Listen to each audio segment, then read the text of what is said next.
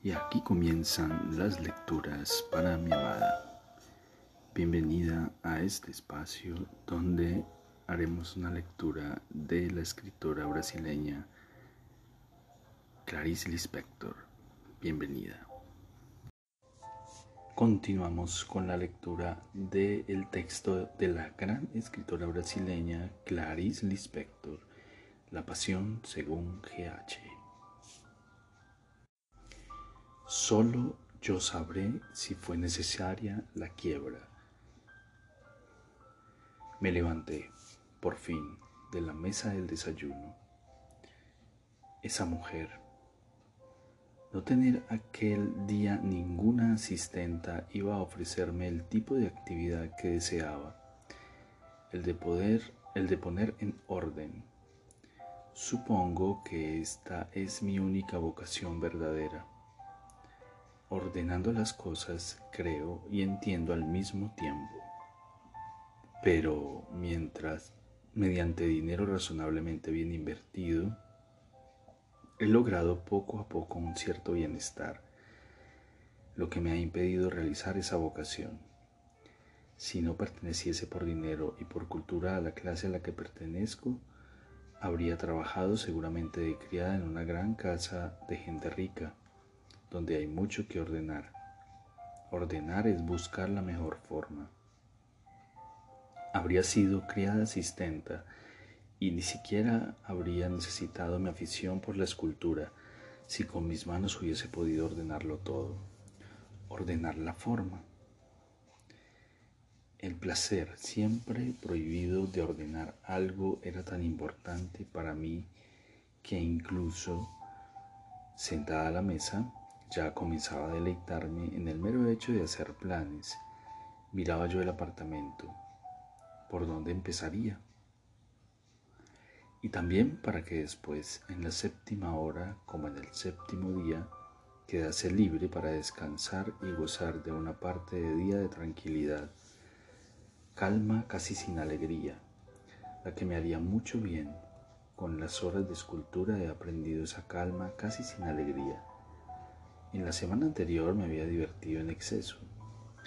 Había salido demasiado, había disfrutado en exceso de todo lo que había querido, y ahora deseaba aquel día exactamente como se anunciaba, pesado, bueno y vacío.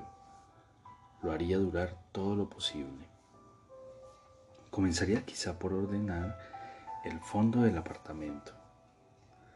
El cuarto de la criada debía de estar inmundo, con su doble función de dormitorio y depósito de trapos, trastos viejos, periódicos antiguos, papeles de envoltorio inútiles y bramantes inservibles. Lo dejaría limpio y dispuesto para la nueva criada.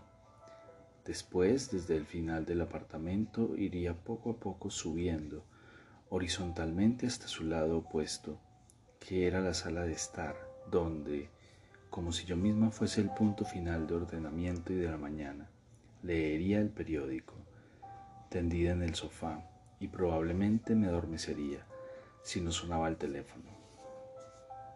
Pensando lo mejor, decidí desconectar el teléfono y así me aseguraba que nada me perturbaría.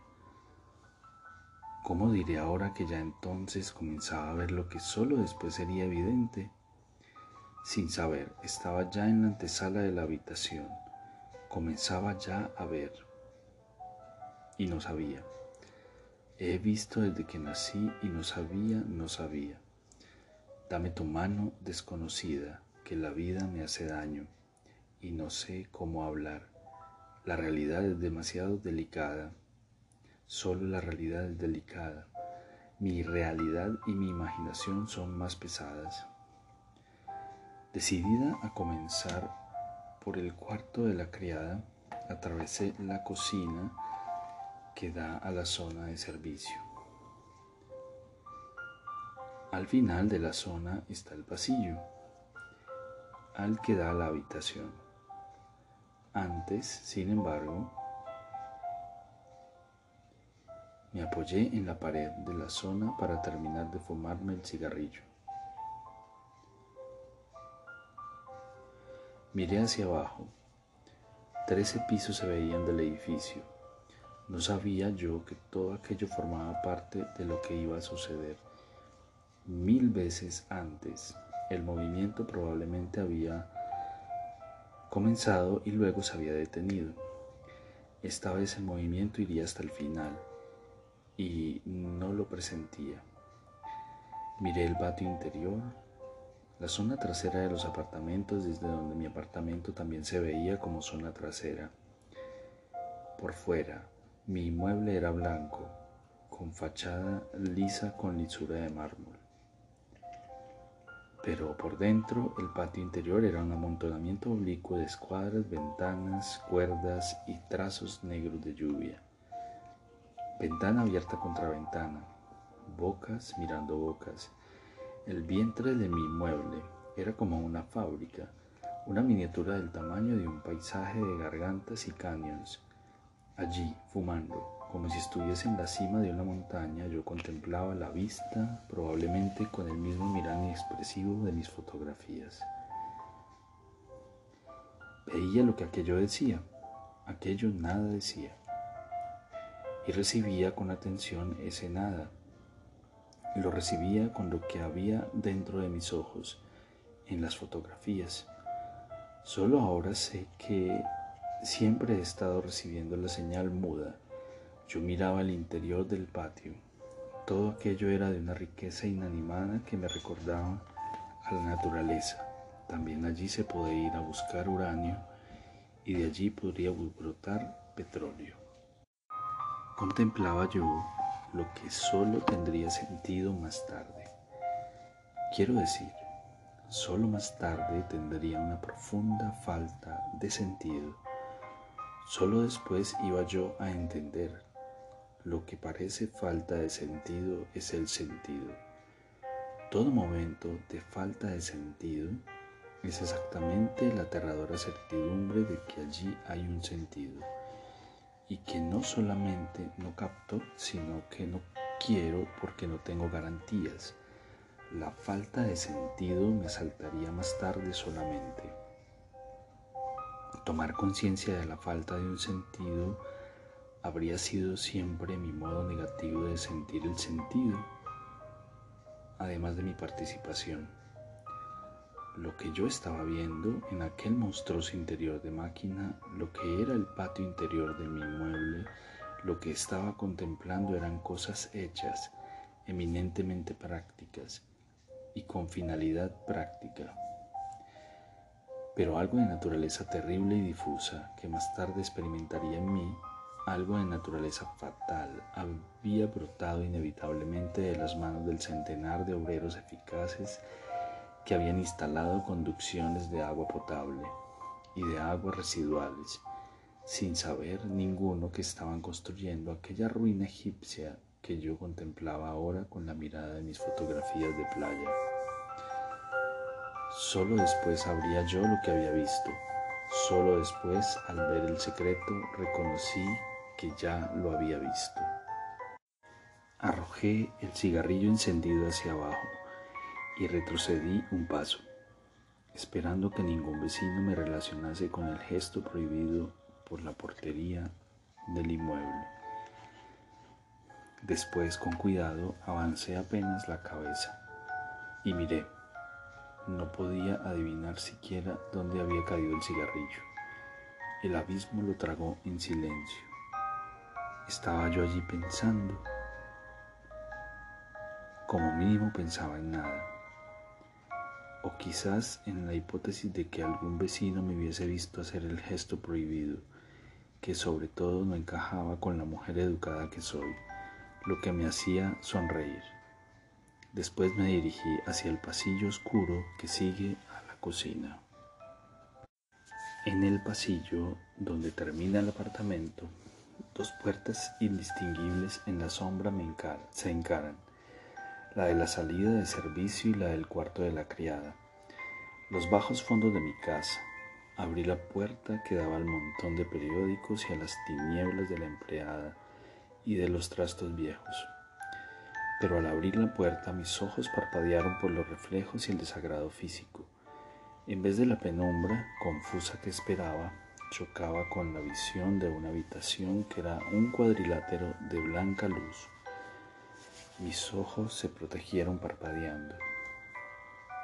Hacía unos seis meses, el tiempo que aquella criada estuvo conmigo, que no entraba yo allí, y mi espanto se debía a toparme con una habitación totalmente limpia. Esperaba encontrar tinieblas.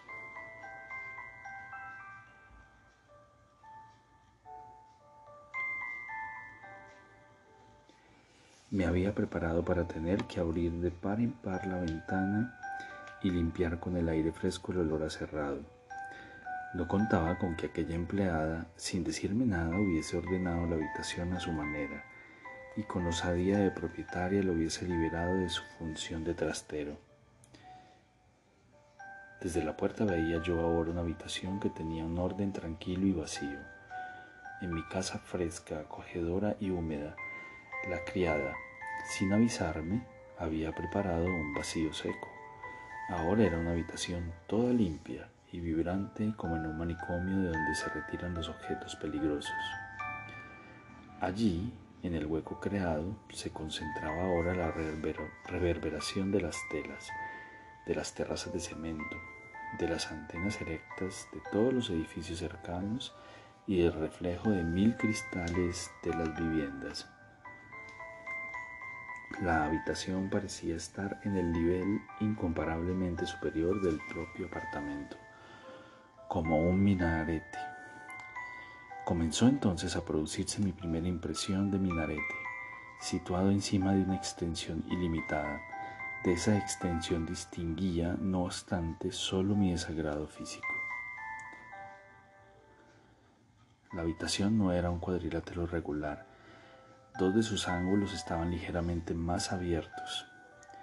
Y aunque esta fuese su realidad material, me vino como si fuese mi visión de lo que deformase. Parecía la representación en el papel del modo en que podría yo ver un cuadrilátero ya deformado en sus líneas de perspectiva, la solidificación de un error de visión, la materialización de una ilusión óptica. No ser totalmente regular en sus ángulos le da una impresión de fragilidad, de base como si la habitación minarete no estuviese encajada en el apartamento ni en el edificio. Desde la puerta veía yo el sol fijo cortando con una nítida línea de sombra negra el techo en su unidad y el suelo en sus dos terceras partes. Durante seis meses un sol permanente había trabajado el armario de pino y desnudaba aún más blanco las paredes blanqueadas. Y fue en una de las paredes donde, en un movimiento de sorpresa y de retroceso, vi el insólito mural en la pared, blanqueada, contigua a la puerta, y por eso no lo había visto, estaba casi en tamaño natural la silueta, trazada con carboncillo, un hombre desnudo y una mujer desnuda, y de un perro que estaba más desnudo que un perro. En los cuerpos no estaba dibujado lo que la desnudez revela. La desnudez venía solamente de la ausencia de todo lo que recubre, eran las siluetas de una desnudez vacía. El trazo era grosero, hecho con la punta quebrada del carboncillo. En algunos trozos la línea se duplicaba como si un trazo fuese el temblor de otro, un temblor seco de carboncillo seco. La rigidez de las líneas incrustaba las figuras agigantadas y embrutecidas en la pared, como de tres autómatas. Incluso el cachorro tenía la locura mansa de aquello que no se mueve por fuerza propia. Lo deforme del trazo excesivamente simple convertía el cachorro en algo duro y petrificado, pero engastado en sí mismo más que en la pared.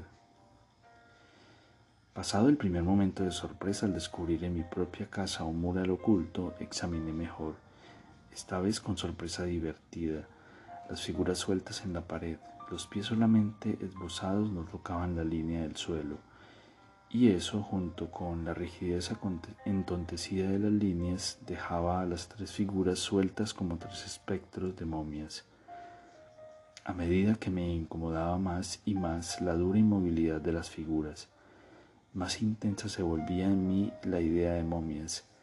Ellas emergían como si hubiesen sido un destilamiento gradual del interior de la pared, salidas lentamente del fondo hasta haber marcado de sudor la superficie de cual áspera. Ninguna figura tenía relación con las demás y las tres no formaban un grupo. Cada figura miraba de frente, como si nunca hubiese mirado de lado, como si nunca hubiese visto a las demás y no supiese que al lado existía, al lado existía alguien. Sonreí forzadamente. Estaba intentando sonreír. Cada figura se hallaba allí en la pared exactamente como yo misma había permanecido rígida de pie en la puerta de la habitación. El dibujo no era un adorno, era una escritura. Y aquí terminan las lecturas para mi amada. Espero este capítulo haya sido de tu agrado. Te amo, te amo con todo mi ser, todo mi corazón.